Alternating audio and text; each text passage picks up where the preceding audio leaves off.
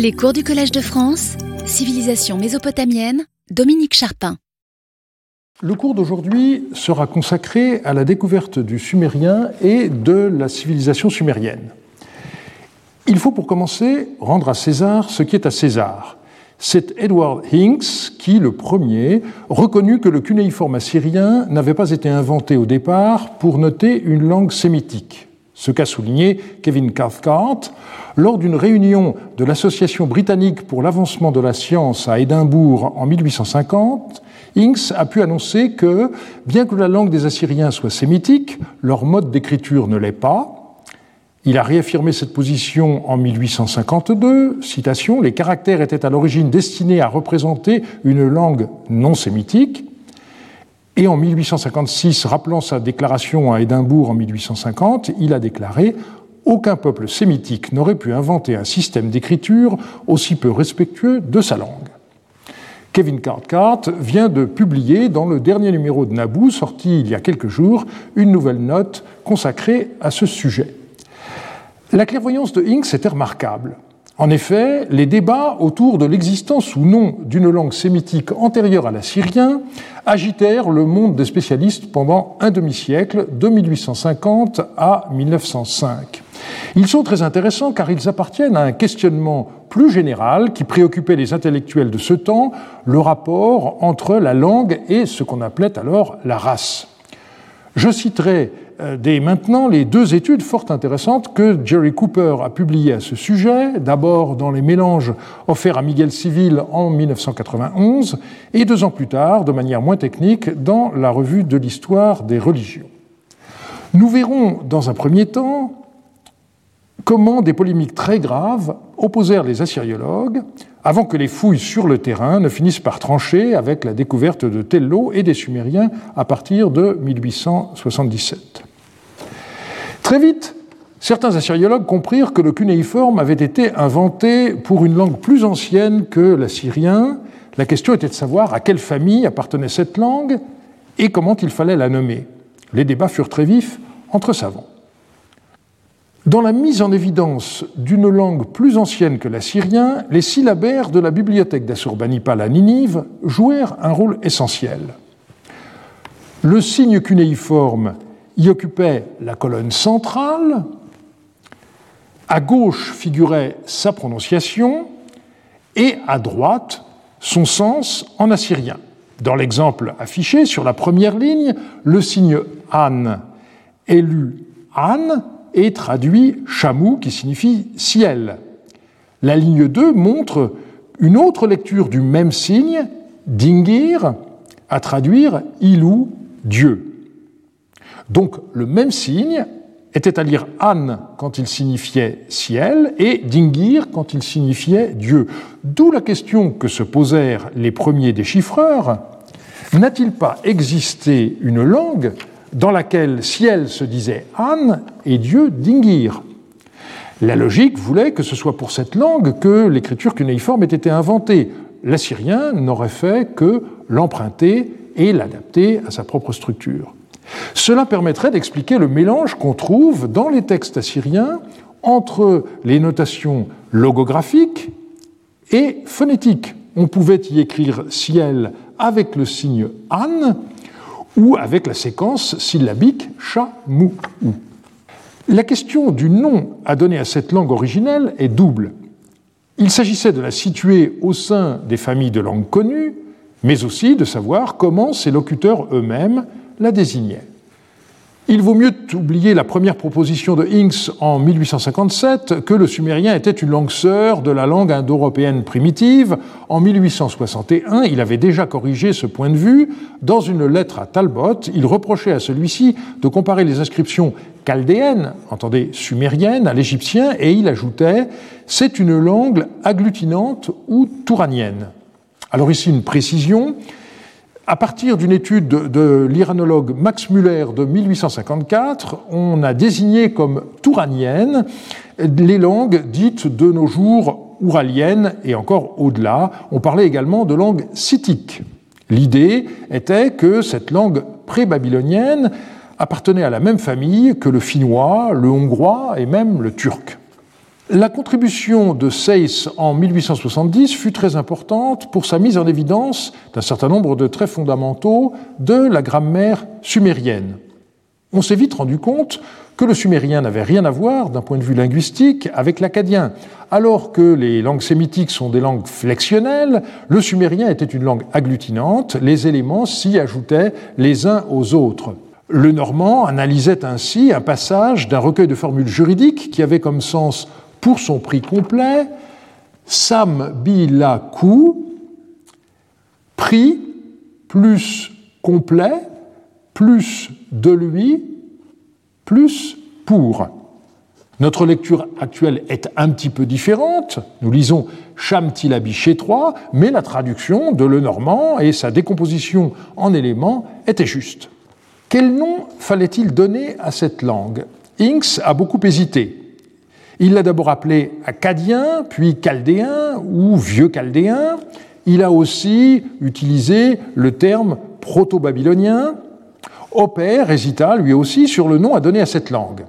Il rappela en 1875 sa première dénomination en ces termes Je proposais alors, faute de mieux, d'appeler l'idiome kasdo-sithique ou kasdéen du mot hébreu kasdim, la Chaldée. Trancha en 1869 pour sumérien, alors que la majorité des savants avaient opté pour acadien. Son raisonnement était simple, comme le montre le compte-rendu de son cours au Collège de France fait à la Société asiatique en novembre 1872. Dans son cours au Collège de France, M. Hopper a établi en outre que le véritable nom à donner à cet idiome antique était celui de sumérien, et non pas d'acadien que les Anglais avaient cru pouvoir choisir, on ne sait pas par quelle raison ni sur quelle autorité. Dans les textes cunéiformes, les rois, même de la dernière époque, s'appelaient rois des Sumères et des Akkades. De ces deux appellations, les Akkades représentent le peuple sémitique et les Sumères la nationalité touranienne. Cependant, l'argumentation d'Opper ne convainquit pas tout le monde, y compris ses élèves. Pendant longtemps, le sumérien fut en effet désigné comme acadien. Parmi les auteurs qui ont fait ce choix, on peut citer François Lenormand. Né en 1837, il fut poussé par son père, archéologue, qui voulait en faire également un archéologue modèle, mais ses débuts furent controversés entre la fabrication de faux et une accusation de plagiat. Cela ne concerne toutefois que l'archéologie nationale et l'épigraphie grecque. Je vous renvoie pour cela à la notice de Sabine Jaubert sur le site de l'INHA. Comme beaucoup de savants de son époque, le Normand avait des intérêts très larges. Il était aussi numismate, il a entrepris des fouilles en Italie du Sud entre 1879 et 1883.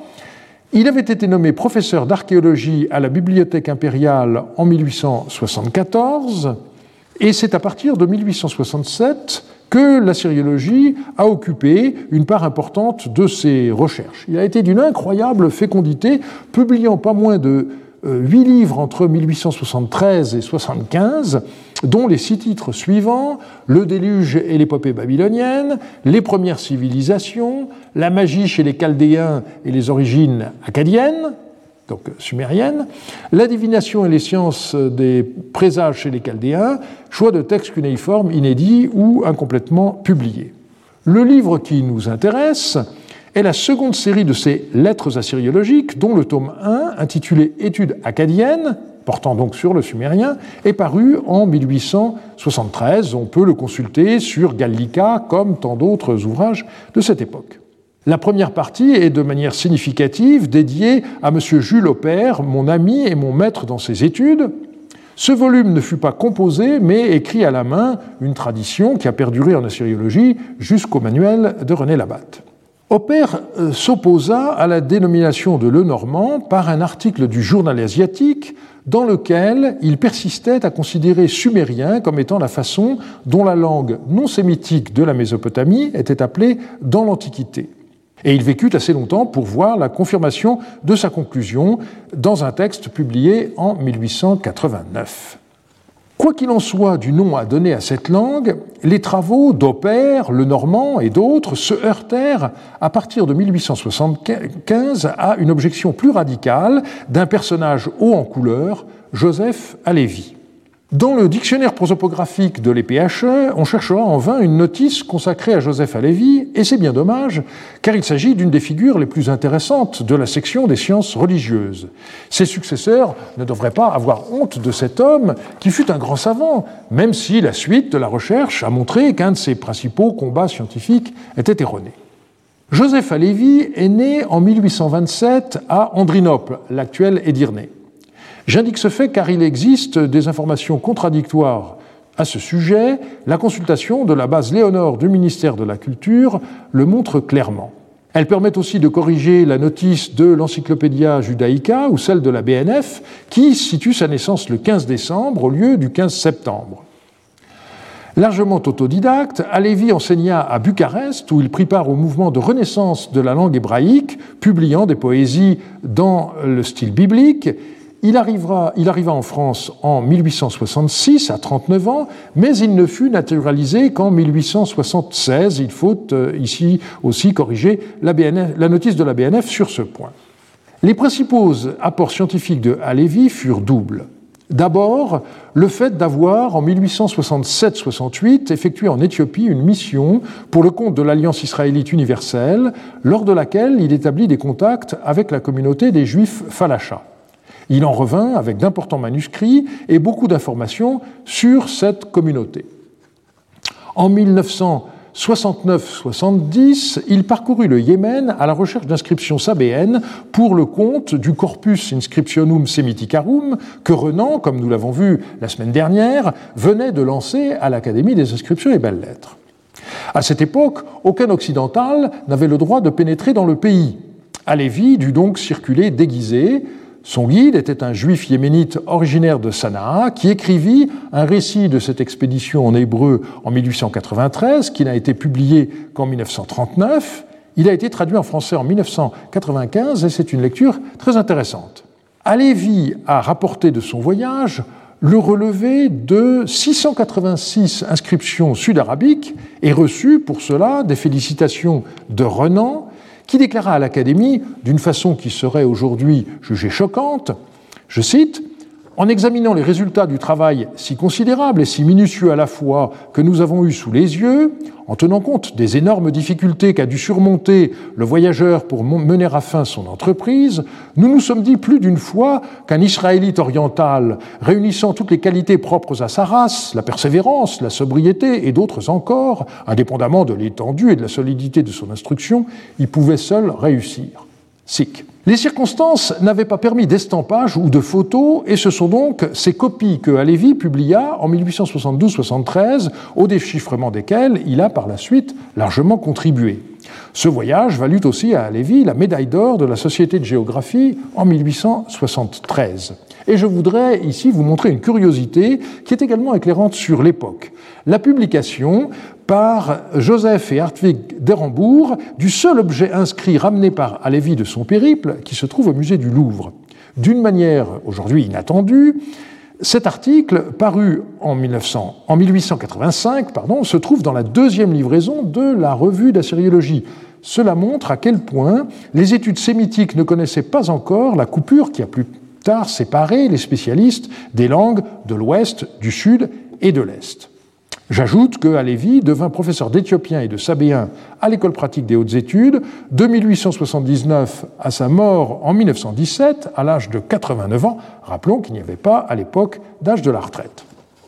C'est donc cet esprit très curieux qui s'est intéressé à partir de 1874 à l'origine de l'écriture cunéiforme.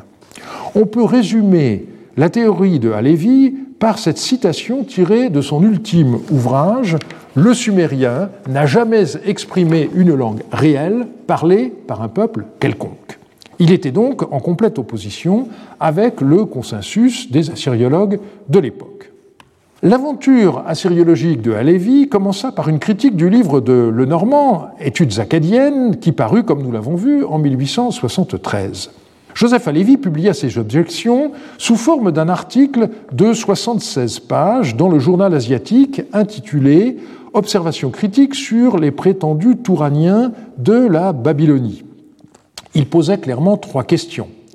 La langue acadienne, donc le sumérien, En supposant qu'elle existe, appartient-elle à la famille des idiomes touraniens? Deuxièmement, peut-on admettre l'existence d'un peuple touranien sur le sol de la Babylonie? Troisièmement, les textes nommés acadiens, donc sumériens, constituent-ils une langue différente de l'assyrien ou simplement un système idéographique inventé par les Assyriens eux-mêmes à côté de l'écriture phonétique? La réponse à ces trois questions était négative. Pour Alévi, l'écriture cunéiforme, je cite, ne convient qu'à un idiome sémitique et, je cite à nouveau, les syllabes produites par les signes cunéiformes correspondent aux mots assyriens. Par ailleurs, je cite encore, la composition et l'agencement des signes cunéiformes dans des documents nommés acadiens, donc sumériens, révèlent tous les caractères d'un système artificiel. Et à Lévi de montrer que les signes ont reçu leur valeur soi-disant sumérienne par acrographie.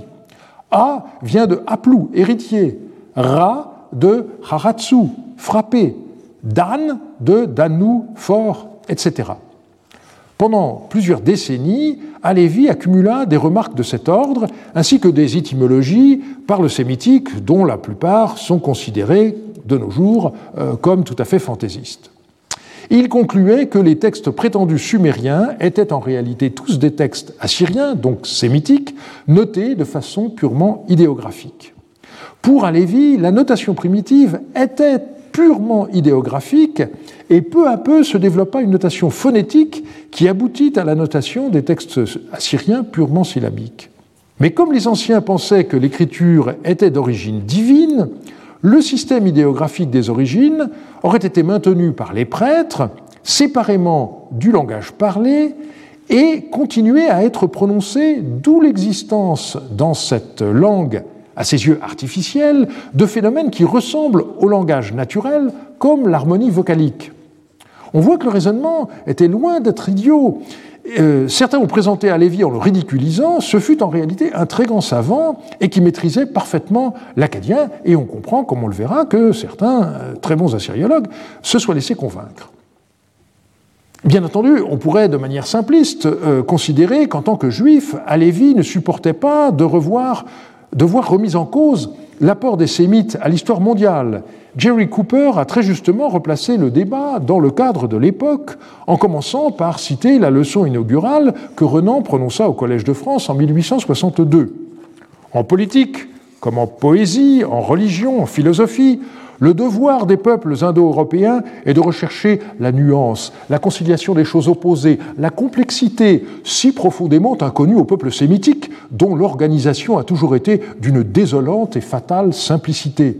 C'est cela aujourd'hui qui ferait scandale, et non la fameuse phrase sur Jésus, cet homme admirable, qui valut à euh, Renan euh, sa révocation. Le commentaire de Cooper sur l'apologie des Ariens ou d'autrement des Sémites est très intéressant à lire. On doit rappeler que Renan récupéra sa chair en 1870 et que ce fut lui qui chargea Alévi de sa mission épigraphique au Yémen. Alévi menait consciemment une croisade pour qu'on rende aux Sémites ce qui, à ses yeux, leur revenait, à savoir la paternité de la civilisation mésopotamienne. Il fit ainsi allusion à cette catégorie de savants qui ont de la peine à accorder aux Sémites certaines aptitudes qui se révèlent avec éclat dans la civilisation de la Mésopotamie. De telles hésitations ne disparaîtront entièrement que le jour où l'origine sémitique de l'écriture cunéiforme sera devenue une certitude. La réponse de Lenormand à Alévi ne se fit pas attendre. Il publia un nouveau livre, La langue primitive de Chaldée et les idiomes touraniens, en 1875, auquel Alévi répondit aussitôt par un autre livre, La prétendue langue d'Akkad est-elle touranienne? Alévi, dans ses écrits, citait de manière générale les assyriologues, sans nommer les savants avec qui il était en désaccord, ni citer leurs travaux de manière précise, et il s'en est expliqué dans son premier article, paru, comme nous l'avons vu, dans le journal asiatique en 1874. Nous nous sommes imposés le devoir de ne pas citer nominativement les savants dont nous combattons les opinions, mais pour l'érudition desquels nous professons la plus sincère admiration. Nos citations sont empruntées aux meilleurs ouvrages d'assyriologie publiés en France et à l'étranger, ouvrages qui sont bien connus de ceux qui s'occupent de cette branche de l'épigraphie orientale. Le lecteur pourra donc vérifier sans peine l'exactitude de nos données et restituer à chacun des assyriologues l'opinion qui lui est propre et que, dans le but d'observer la plus stricte impersonnalité, nous sommes obligés d'attribuer à la généralité des savants.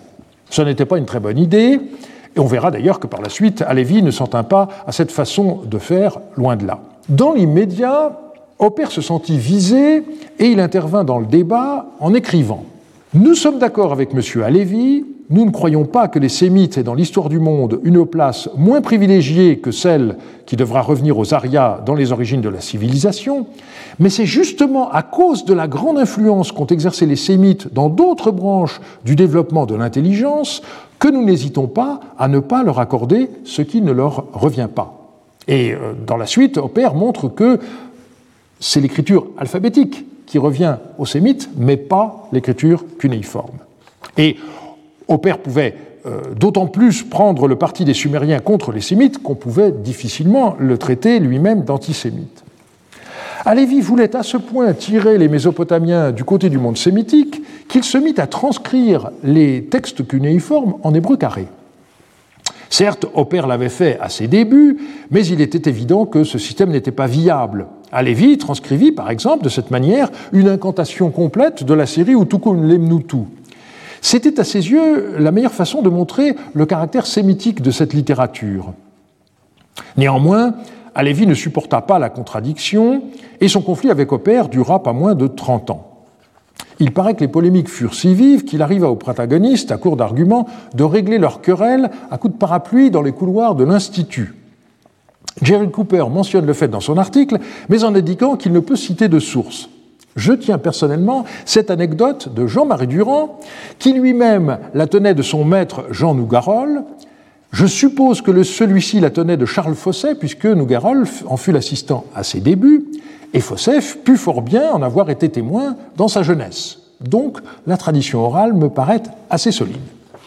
Alévis se plaignit des attaques dont il fut l'objet et du retard que mettaient certains de ses articles à paraître, notamment dans le journal asiatique, ce qu'il attribuait à l'influence occulte de certains, et c'est clairement Opère qui était ici visé. Il décida donc de fonder en 1893 son propre journal, la revue sémitique d'épigraphie et d'histoire ancienne. Et là, il faut corriger euh, une euh, petite erreur de Jerry Cooper. Le lancement de cette revue n'eut pas lieu un an avant la fondation de la revue d'assyriologie par Opère, car celle-ci remonte, comme nous le verrons, à 1884. Il s'agissait pour Alévi de disposer de son propre organe. Il en fut le principal auteur, écrivant en général les trois quarts au moins de chaque livraison trimestrielle. Après 22 années, la revue cessa en 1914, trois ans avant le décès de Alévi. Il avait alors 86 ans et malheureusement cette revue n'est pas complètement euh, numérisée à l'heure actuelle. Le caractère militant euh, de la revue sémitique s'observe en lisant le paragraphe par lequel s'achève un article de euh, Samuel Carpe publié dans le volume 2. Je cite Entrant aujourd'hui par la voie du journal dans la syriologie militante, je dois faire une déclaration nette. Quand j'ai commencé les études assyriologiques, j'ai recherché une orientation. Je me suis trouvé en présence de deux écoles rivales, l'école sumérienne et l'école anti-sumérienne. Je n'ai pas eu de peine à m'apercevoir que la première, après un passé glorieux, s'obstine dans une erreur qui stérilise ses efforts présents, et je n'ai rencontré dans son œuvre actuelle que confusion, absence de méthode, polémique personnelle et surtout obscurum per obscurius. J'ai rencontré dans la seconde de l'ordre, une méthode, un large esprit scientifique et beaucoup de lumière. Sans doute, bien des problèmes demeurent encore sans solution, mais le point essentiel pour une science n'est pas de toujours avancer à pas de géant, mais de ne pas s'exposer à reculer par une, affirmation trop dogmatique. L'école sumérienne a déjà cédé sur beaucoup de points, elle recule. L'école anti-sumérienne conquiert tous les jours de nouveaux disciples et des succès scientifiques nouveaux. Mon choix n'a pas été difficile. La déclaration est intéressante euh, sur l'état d'esprit qui régnait en 1894. Je précise que Samuel Carpe, élève de Renan et d'Armesteter, n'a pas persévéré en assyriologie. Il est essentiellement connu par sa thèse de doctorat, étude sur les origines et la nature du Zohar, précédée d'une étude sur l'histoire de la Kabbale qui est parue à Paris en 1901. L'ardeur de Halévy à défendre ses idées se constate en lisant ses écrits, ce que peu de monde fait encore.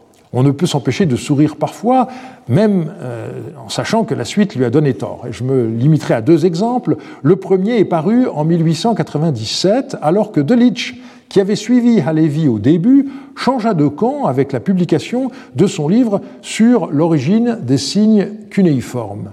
Il y montrait comment la forme de certains signes, comme ad, tsi, ga et si, prouvait une origine sumérienne de l'écriture. Alevi se moqua de Delitzsch en ces termes. Détourné momentanément par ma faute, il s'était converti à l'antisumérisme.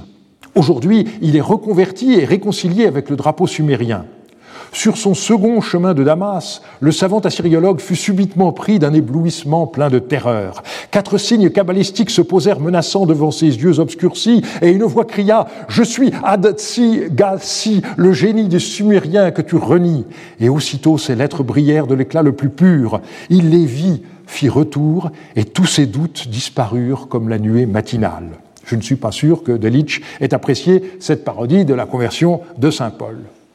Second exemple plus tardif, l'étude de Halévy intitulée Les prétendus mots sumériens empruntés en assyrien, un livret de 80 pages paru en 1905. Halévy voulait y réfuter la thèse de Pontus Leander, un élève de Zimmern, sur les mots assyriens empruntés aux sumériens. Un passage traite de la division du sumérien en deux dialectes, l'émékou et émessal, euh, qui avait été récemment proposé, qui existe toujours dans les grammaires d'aujourd'hui. On parle d'éméguir et d'émessal. Cette découverte était le fait de Paul Haupt euh, dans son esquisse d'une grammaire acadienne, donc sumérienne, parue en 1882. Dans son opuscule, Alevi indique que Léander, je cite, croit avoir dégagé un nouveau dialecte du chaos graphique des scribes babyloniens et qu'il appelle néo-émékou. Et là, son ironie se déchire. Je vous admire, ô scribe divin, Sublime piqueur de syllabes préhistoriques, je vous rends hommage le front dans la poussière. J'imaginais que vous aviez déjà une besogne surhumaine à accomplir en notant des milliers de mots étrangers et à les entourer d'un demi-million de gloses, et la note 1 renvoie à euh, cette estimation appartient à M. Jules Hopper, fin de la note, afin d'en fixer la lecture sans le moindre secours de documents écrits. Je savais de plus que par un effort surhumain, vous aviez réussi à nous conserver les deux dialectes de cette langue primordiale par une noble gratitude envers ceux, hélas, trop tôt disparus, qui vous initièrent à la vie civilisée. Mais votre amour de la philologie a laissé en arrière ma pauvre imagination d'homme moderne. Sagace et infatigable dans votre vocation, vous nous avez donné tous les renseignements nécessaires sur un troisième dialecte du divin Émécou que les dieux seuls étaient dignes de connaître. Révélateur de mystères insondables, votre serviteur vous acclame. Alévi avait alors 78 ans, mais vous voyez qu'il n'avait rien perdu de sa verve. Le paradoxe, c'est qu'en dépit de leur polémique de 1859 que nous avons étudiée la semaine passée, Renan et Hopper devinrent ce qu'on pourrait appeler des alliés objectifs dans la controverse qui eut lieu à propos du sumérien. Dans le tome premier de son Histoire du peuple d'Israël, paru en 1887, sans faire directement allusion à la querelle, Renan indiquait Il paraît cependant que la première impression des assyriologues fut la vraie. L'hiéroglyphisme assyrien, origine de ce qu'on appelle l'écriture cunéiforme, a été créé pour une langue qui n'était ni sémitique ni arienne. Et il renvoie en note à la fois au tome 2 de l'expédition scientifique en Mésopotamie d'Opère de 1858 et à son propre article du Journal des savants de 1859. Renan ne pouvait constater sans plaisir l'importance de l'arrière-plan non sémitique de la civilisation mésopotamienne, il en conçut manifestement le sentiment d'avoir eu raison. Les vrais sémites, c'étaient ceux de l'ouest et du sud. Leurs voisins assyriens et babyloniens étaient gravement abattardis par l'héritage sumérien. C'est le terrain qui a tranché ces âpres débats et les découvertes finirent par pencher en faveur de la thèse d'Opère. Il nous faut maintenant nous transporter dans le sud de l'Irak actuel, la région qu'on appelait Chaldée à la fin du XIXe siècle. Sur le site de Tello, à une soixantaine de kilomètres au nord de euh, l'actuelle ville de Nasriye, qui fut fondée en 1872 par le chef de la tribu des Muntefik, qui contrôlait la région, Nassir Pacha, qui lui donna son nom. Comme on l'a vu lors du cours du 4 janvier, la France avait abandonné toute recherche de terrain en 1855 après le désastre de Gournat. Elles reprirent en 1877 euh, quand Ernest de Sarzec entama la fouille de Tello avec le succès que l'on sait. Une synthèse sur les fouilles de Tello a été écrite par André Parot en 1948 et une bonne biographie de Sarzec publiée par Maurice Pillet en 1958. Ernest Choquin ajouta de Sarzec à son nom après avoir acheté le château de Sarzec près de Poitiers en 1880. Né en 1832, ingénieur de formation, il travailla d'abord en Égypte, il obtint son premier poste de diplomate en Érythrée en 1872 et finalement fut nommé vice-consul de France à Bassora, où il s'installa en janvier 1877. Parot suppose qu'il prit exemple sur Taylor, le vice-consul britannique de 1854, meublant les loisirs d'une charge peu prenante par l'archéologie et selon le récit de euh, Sarzec lui-même, visitant le site de Tello à cheval, il vit un fragment de statue qu'il qualifia de colossal et en cherchant le reste de cet objet, commença de facto ses fouilles. Parot indique que des fouilles non autorisées avaient déjà eu lieu, comme le prouve la présence d'achats au British Museum, à Boston et au Louvre dès 1873 d'objets provenant sûrement de Tello. Sarzac mena deux campagnes, tout d'abord du 5 mars au 11 juin 1877, puis du 18 février au 9 juin 1878, et il ramena alors ses découvertes à Paris, les montrant à Léon Ozet, euh, alors conservateur adjoint des antiques au musée du Louvre. Nous reviendrons sur Ozet lors du septième cours sur les musées et les publications. Sarzac raconte la suite. Dès la première vue de ces fragments, M. Euzet me déclara que c'était une découverte d'une grande valeur scientifique qui promettait de combler dans l'archéologie orientale une lacune grave, celle de la haute antiquité chaldéenne. Fait typique de la rivalité franco-britannique de ce temps, Rassam profita de l'absence de Sarzec pour s'installer à Tello du 24 février au 13 mars 1879. Entre-temps, Sarzec obtint à Constantinople un firmant en bonne et due forme du sultan Abdulhamid et il revint à Bassora accompagné de sa récente épouse. Il mena une troisième campagne de fouilles à partir du 21 janvier 1880 et une quatrième du 12 novembre 1880 au 15 mars 1881. En mai 1881 arriva au Louvre un énorme butin, pour reprendre la terminologie de Parot, plusieurs statues, les fragments de la stèle des vautours, des vases et un grand nombre euh, d'inscriptions. Léon Euzet avait déjà annoncé ses découvertes à l'Académie en juillet 1881 et il y fit en décembre une présentation des objets déposés au Louvre. Opère déclara alors depuis les découvertes de Ninive et de Babylone, la découverte de M. de Sarzec est la plus précieuse que l'on ait faite en Mésopotamie. Au total, de Sarzec mena 11 campagnes entre 1877 et 1900.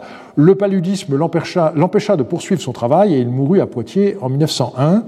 Ce fut un militaire, le capitaine Cros, qui reprit la direction des travaux dès 1903, mais nous en resterons là provisoirement. Les nouveaux textes découverts à Tello ne permirent pas tout de suite de trancher les débats car ils étaient affreusement difficiles à déchiffrer et interpréter. L'archaïsme de l'écriture posait des problèmes, mais aussi la transcription et la traduction des textes. Au départ, la publication des inscriptions découvertes à Tello par de Sarzec fut confiée à Arthur Amiot, on en reparlera là encore prochainement, mais Amiot mourut prématurément en 1889 et le fascicule du volume Découverte en Chaldée consacré au texte est donc dédié à sa mémoire. Le travail d'Amiot y a été complété par Thureau d'Angin pour tout, ce qui concernait les inscriptions pardon, que nous appelons aujourd'hui présargoniques. On peut signaler que c'est Opère qui recommanda le jeune Thureau d'Angin à Euzet, comme cela est indiqué par Thureau d'Angin lui-même en tête de son premier article, paru dans la revue d'Assyriologie 3 en 1895, alors qu'il avait tout juste 23 ans. Je dois à la bienveillance de M. Euzet, sur la recommandation de M. Opère, communication des photographies de quelques-unes des tablettes dernièrement découvertes à Tello. C'est donc Thureau d'Angin qui donna une première édition de la célèbre stèle des vautours, et Euzet indiqua à ce sujet Il faut aussi faire entrer en ligne de compte le progrès accompli dans le déchiffrement de l'inscription. Arthur Amiot avait reculé devant la difficulté de la tâche et l'état encore trop mutilé du texte. C'est à M. Thureau d'Angin que revient le mérite d'avoir le premier classé méthodiquement les fragments et d'en avoir tiré ce qu'ils contiennent de substances historiques. Il est un fait, euh, cependant, généralement oublié que Cooper a rappelé, dans un premier temps, Thureau d'Angin pencha pour le système de Halévy. Dans un, article récent, Netanel Hanor cite une carte postale que Halévy adressa à Pinches en 1884. Cher monsieur, je vous remercie de m'avoir envoyé votre intéressant travail sur la grammaire acadienne, encore une fois sumérienne. Bien que je nie le caractère linguistique de la soi-disant langue d'Akkad, comprenez l'existence d'une langue sumérienne, tout extrait de nouveaux textes a un grand prix pour moi. Plusieurs expressions suméro-cachites pour plusieurs expressions suméro-cachites, mes remarques dans la revue critique numéro 25, page 483, s'accordent avec ce que vous dites à la page 3-4, mais j'en tire d'autres conclusions que vous. La sortie contre les anti-acadistes, page 5, comme elle n'est seulement appuyée par une réfutation scientifique, est une simple injure, et injure n'est pas raison. Quant au petit nombre des dissidents, j'ai été longtemps seul, aujourd'hui nous sommes trois, un beau jour nous serons quatre ou cinq, ce qui fera à peu près la moitié des assyriologues existants. Alors, qui étaient ces trois personnes euh, Netanel Hanor ne se pose pas la question, mais la réponse se trouve dans le livre de Halévy paru en 1901, Le sumérisme et l'histoire babylonienne. À la page 2, Halévy y critique Radao, qui, dit-il, accorde entière confiance à certains sumérologues allemands, surtout à messieurs Lehmann et Weisbach, sans se soucier des réponses que je leur ai opposées, ni des remarques faites dans un sens anti-sumérien par des assyriologues comme messieurs Jérémias, Yastro et Turodangin. Et page 7, euh, Alévi cite Radao en traduction. Parmi ceux qui soutiennent qu'il y a seulement une nation, la nation sémitique, doivent être spécialement notés Alévi et Turodangin. Les savants qui tiennent que les Sumériens formaient la population originale de la Babylonie sont entre autres Seyss, Ilprecht, Hummel, Haupt, Jensen, Lehmann, Delitzsch, Schriftsystem, puisque Delitzsch a changé d'avis, et Weisbach. D'après ces autorités, les Sumériens ont inventé le système de l'écriture cunéiforme et possédaient leur propre langue agglutinative et leur propre grammaire. Plus tard, lorsque les barbares nommés sémites envahirent la contrée, ceux-ci adoptèrent le système d'écriture inventé par les Sumériens afin d'exprimer avec son aide leur propre langue. Donc on voit que en 1884, Lévi comptait trois personnes, lui-même ainsi que Jérémias et Yastro, et euh, en effet à l'époque, Turdangin n'avait que 14 ans. Il avait beau être précoce, on ne pouvait pas encore euh, le prendre en compte. Mais en 1901, vous voyez que Radao euh, ajoute le nom de Turodangin. Alors, on peut être étonné de voir mis dans le camp de Halévy Thureau d'Angin, qui est aujourd'hui considéré comme le père de la sumérologie. La réponse figure un peu plus loin, avec une référence à un article de Thureau d'Angin de 1897. Sous le titre Tablette chaldéenne inédite, le jeune Thureau d'Angin, de 25 ans, y publiait des tablettes issues des fouilles de Sarzec-Atello, et il indiquait notamment les tablettes de l'époque de Sargon donc euh, Sargon d'Akkad, vers 2300, présente à divers points de vue un haut intérêt. Il est tout d'abord fort curieux de constater qu'un assez grand nombre de ces documents sont écrits en partie phonétiquement. Un fait pareil, au cas où on admet l'existence d'inscriptions en langue non sémitique, nous place en présence de questions assez difficiles à trancher. Où s'arrête l'idéographisme et où commence le non-sémitisme? Et un peu plus loin, dans la présente étude, nous écarterons l'hypothèse d'une langue non sémitique. Donc en 1897, Thureau d'Angin ne croyait pas à l'existence d'une langue sumérienne. Il est d'autant plus remarquable qu'Opper ait accepté de publier cet article dans la revue d'assyriologie qu'il avait fondée 13 ans plus tôt.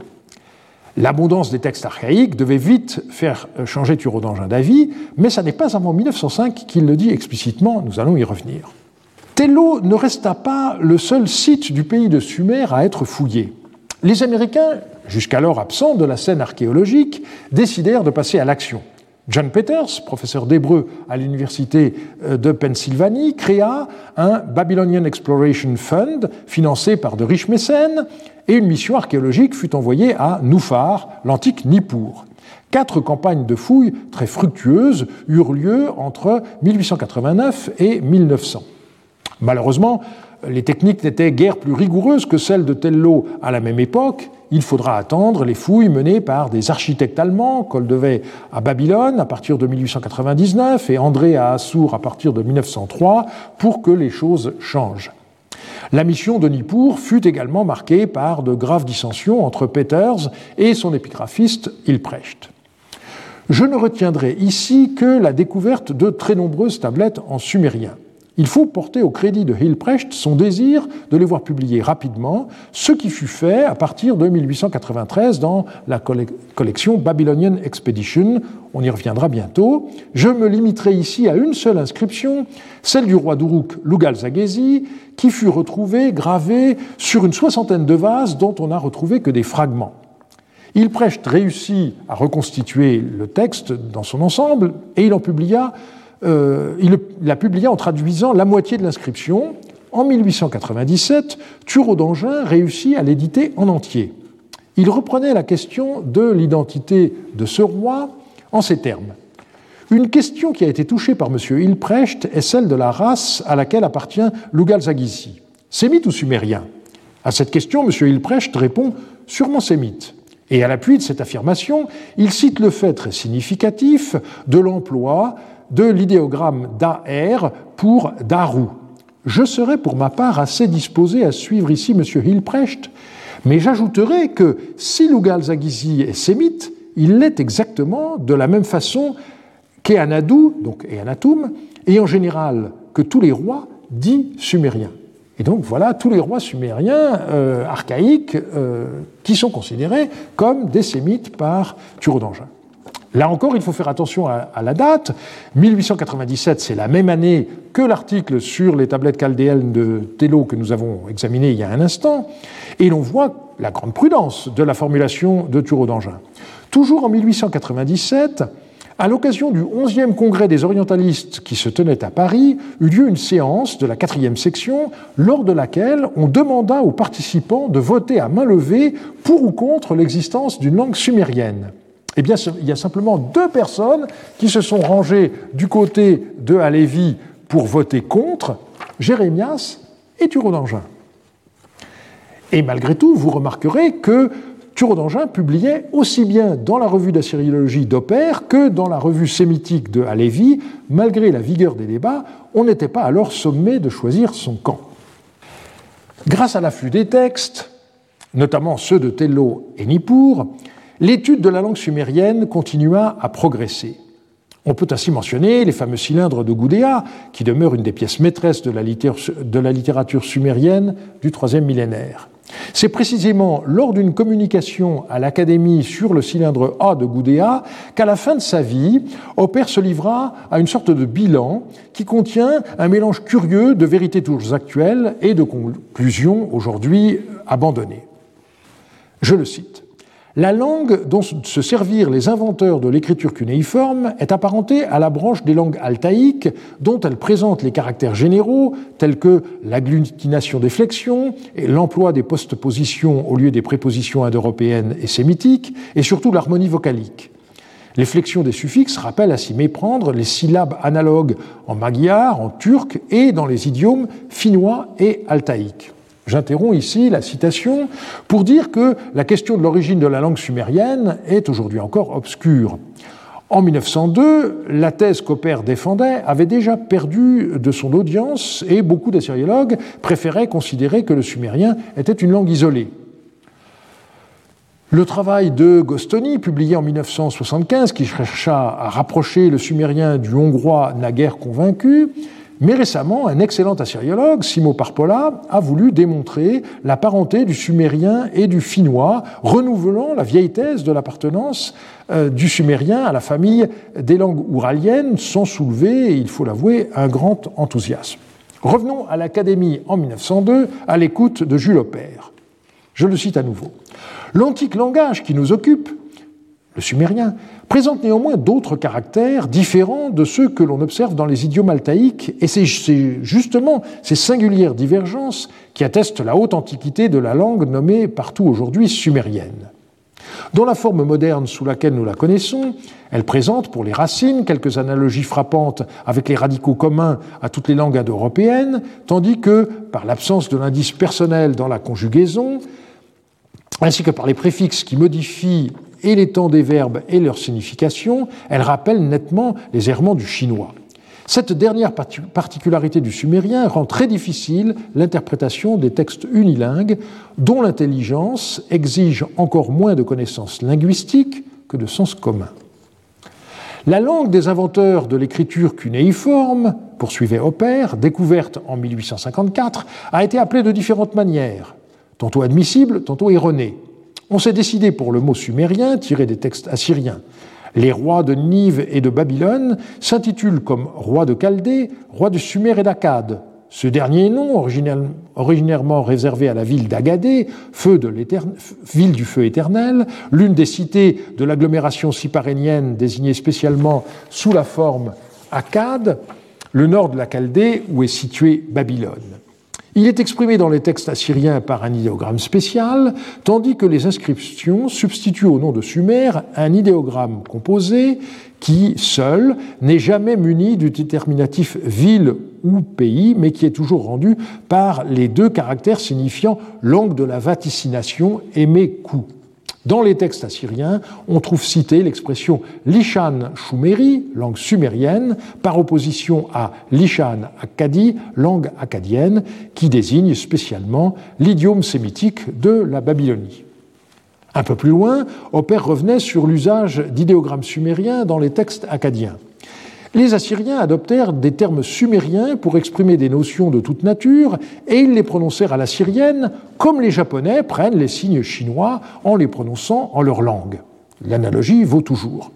Souvent, il est vrai, ils exprimaient ces idées phonétiquement en assyrien, et c'est ainsi que nous avons pu, par comparaison avec l'assyrien, interpréter les termes sumériens.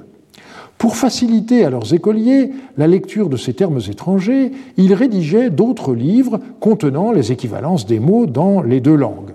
Il n'y a pas un mot à corriger à cette citation. Euh, on relève un peu plus haut le passage qui plaide pour le recours au bon sens dans la traduction des textes sumériens, et on trouve dans la suite la verve caractéristique d'Opère. Et si Goudet écrit, c'est qu'il a voulu être lu. Et s'il a voulu être lu, il a voulu être compris. Et s'il a voulu être compris, il a écrit des choses sensées que ses lecteurs pouvaient comprendre. Ces vérités qui paraissent bien simples ne le sont pas pour tout le monde, car bien des gens laisseront dire à Goudéa des choses déraisonnables. Or, d'après l'évangile de Saint Matthieu, il faut faire à Goudéa ce que vous voudriez que Goudéa vous fît. Certains supérologues contemporains pourraient méditer cette leçon.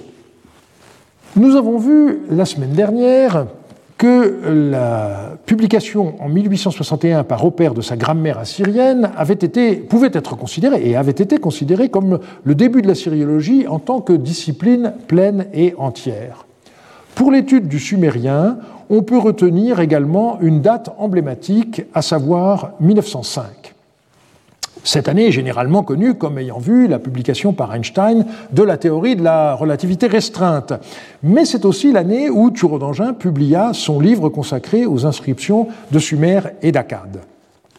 La plupart des assyriologues connaissent et citent ce livre euh, dans sa traduction en allemand qui est paru en 1907 à Leipzig et cité par le sigle SAK. On oublie souvent qu'il a été précédé en 1905 par sa version française parue chez Leroux, l'éditeur de la revue d'assyriologie. Thureau d'Angin n'y donna que des transcriptions et traductions avec des notes, parfois succinctes, parfois plus développées. Une partie des textes était encore inédits, comme les cônes d'Urukagina, la perfection de ce travail suscita l'admiration de tout le monde savant. Thureau d'Angin avait alors 49 ans. On pouvait désormais considérer le déchiffrement du sumérien comme assuré, même si de nombreux progrès restaient à accomplir, tant dans la connaissance du vocabulaire que de la grammaire. 39 ans, excusez-moi. Euh, cela n'empêcha pas à Lévy de rester jusqu'au bout persuadé d'avoir raison.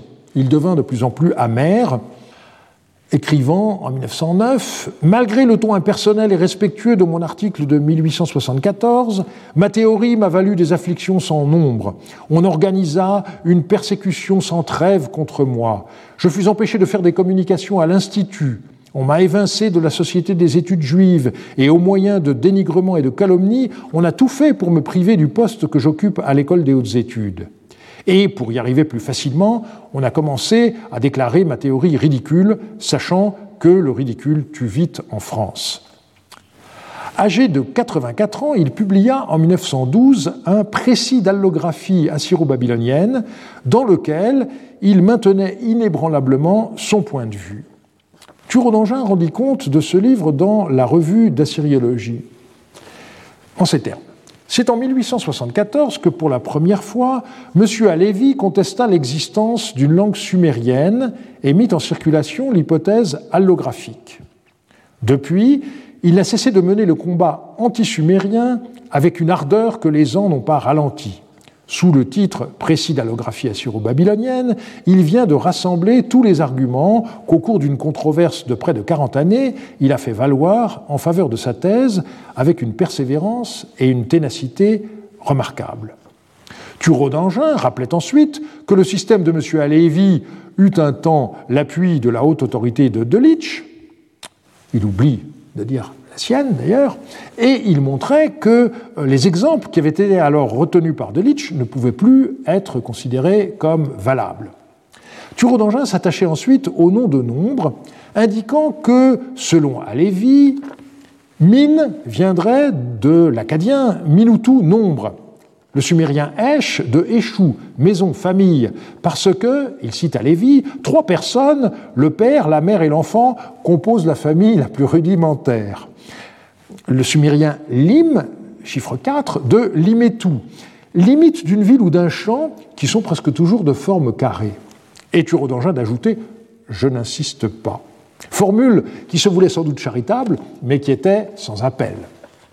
d'Angin continuait ainsi. Et là, euh, il parle d'un autre savant, fort célèbre. Dans un article récent sur les origines de la civilisation en Orient, le père Lagrange s'exprime ainsi.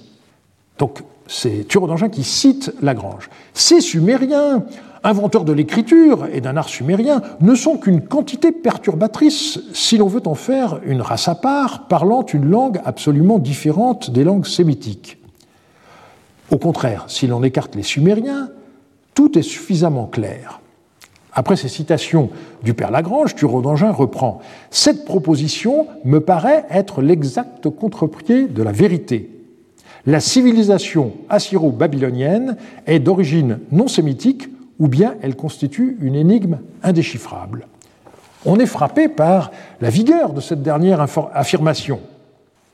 C'est la vigueur des convertis, euh, diraient certains. Mais pour autant, il ne faut pas en conclure que Thureau d'Angin donnait rétrospectivement raison à Renan. La langue acadienne est bien une langue sémitique, il est ici question de la civilisation et du poids que l'héritage sumérien avait dans celle des Assyriens et des Babyloniens. Thureau d'Angin terminait sa recension avec une brève présentation du système sexagésimal et il concluait Le système sexagésimal est l'un des traits les plus originaux de la civilisation assyro-babylonienne, or il n'est pas, il ne peut être une invention sémitique.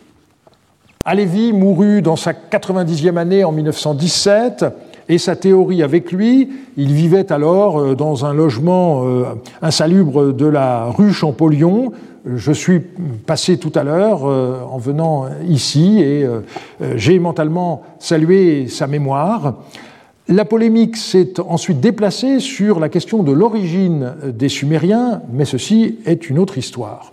Je terminerai en citant cette réflexion de Netanel Hanor. Je soutiens ici, a-t-il écrit euh, dans son article de 2017, je soutiens ici que la position de Halévy dans le débat a été motivée par sa perspective prosémite qui lui a permis de prendre une part active au discours racial courant dans les universités européennes du XIXe siècle. En d'autres termes, il est montré ici que Halévy a servi d'agent de propagation des idées raciales sans lesquelles le débat sur la langue sumérienne n'aurait pas été possible. Ce point de vue m'étonne un peu on ne peut pas en vouloir à Halévy en personne de n'avoir pas remis en cause la notion même de race, lui qui par ailleurs souffrait de voir tant de ses co-religionnaires en proie à de très graves injustices ou de persécutions selon les pays. Mais il est vrai que ces préoccupations, légitimes par rapport à son époque, l'ont sans doute empêché de voir juste lorsqu'il les a projetées sur le passé. De ce point de vue, le recours par Thureau d'Angin, dans le texte que je viens de citer, au concept de civilisation me semble un incontestable progrès. Je vous remercie de votre attention. Retrouvez tous les contenus du Collège de France sur www.colège-2-france.fr.